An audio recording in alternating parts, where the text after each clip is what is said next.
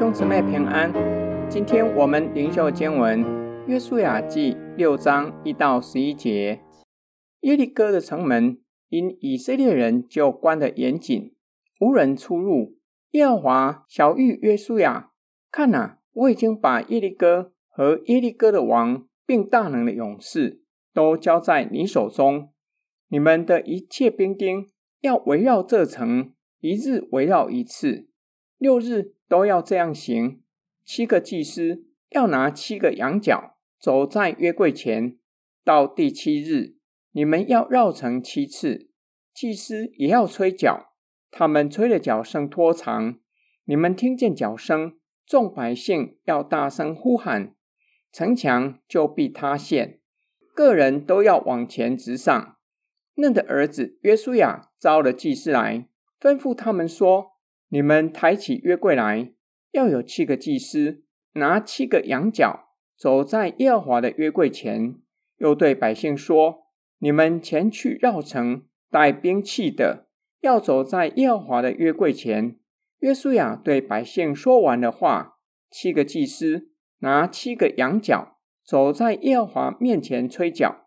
耶和华的约柜在他们后面跟随，带兵器的走在吹角的祭司前面，后队随着约柜行。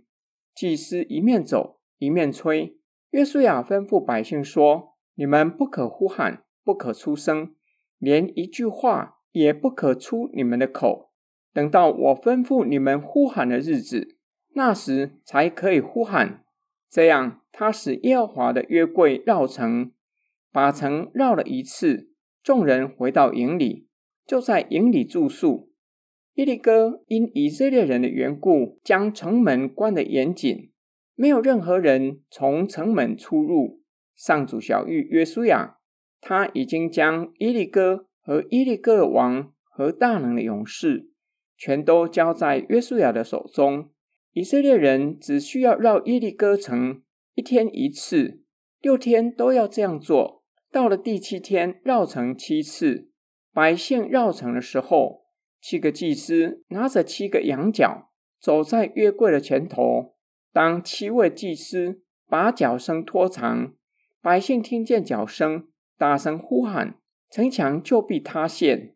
约书亚将上主的话吩咐祭司，又告诉百姓：绕城的时候，拿兵器的要走在约柜的前头。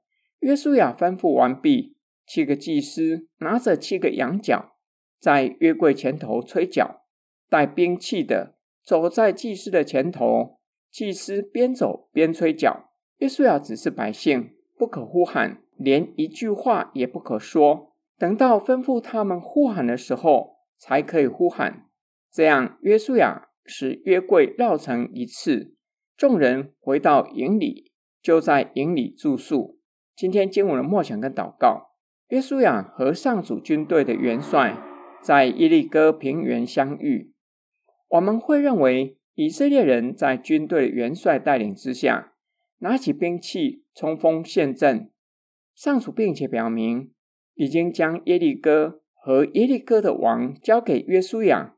然而，叙事却不是如同我们所预期的，没有轰轰烈烈的战争，唯一的声音就是祭司吹角的声音，连人说话的声音也没有。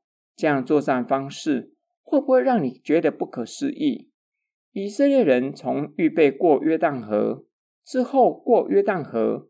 过了约旦河，第一场的战役所显示的都是对上主的敬拜，顺服神且领受应许的百姓，是一群委身于敬拜神的子民。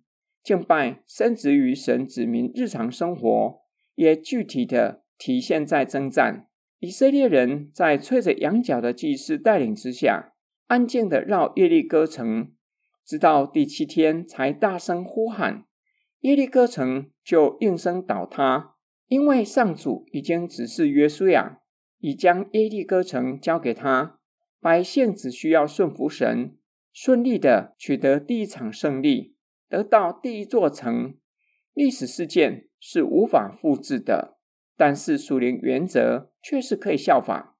我们面对属灵征战，或是遇到生活和工作上艰难的挑战，需要顺服神，相信上主会为我们征战，使我们得胜有余。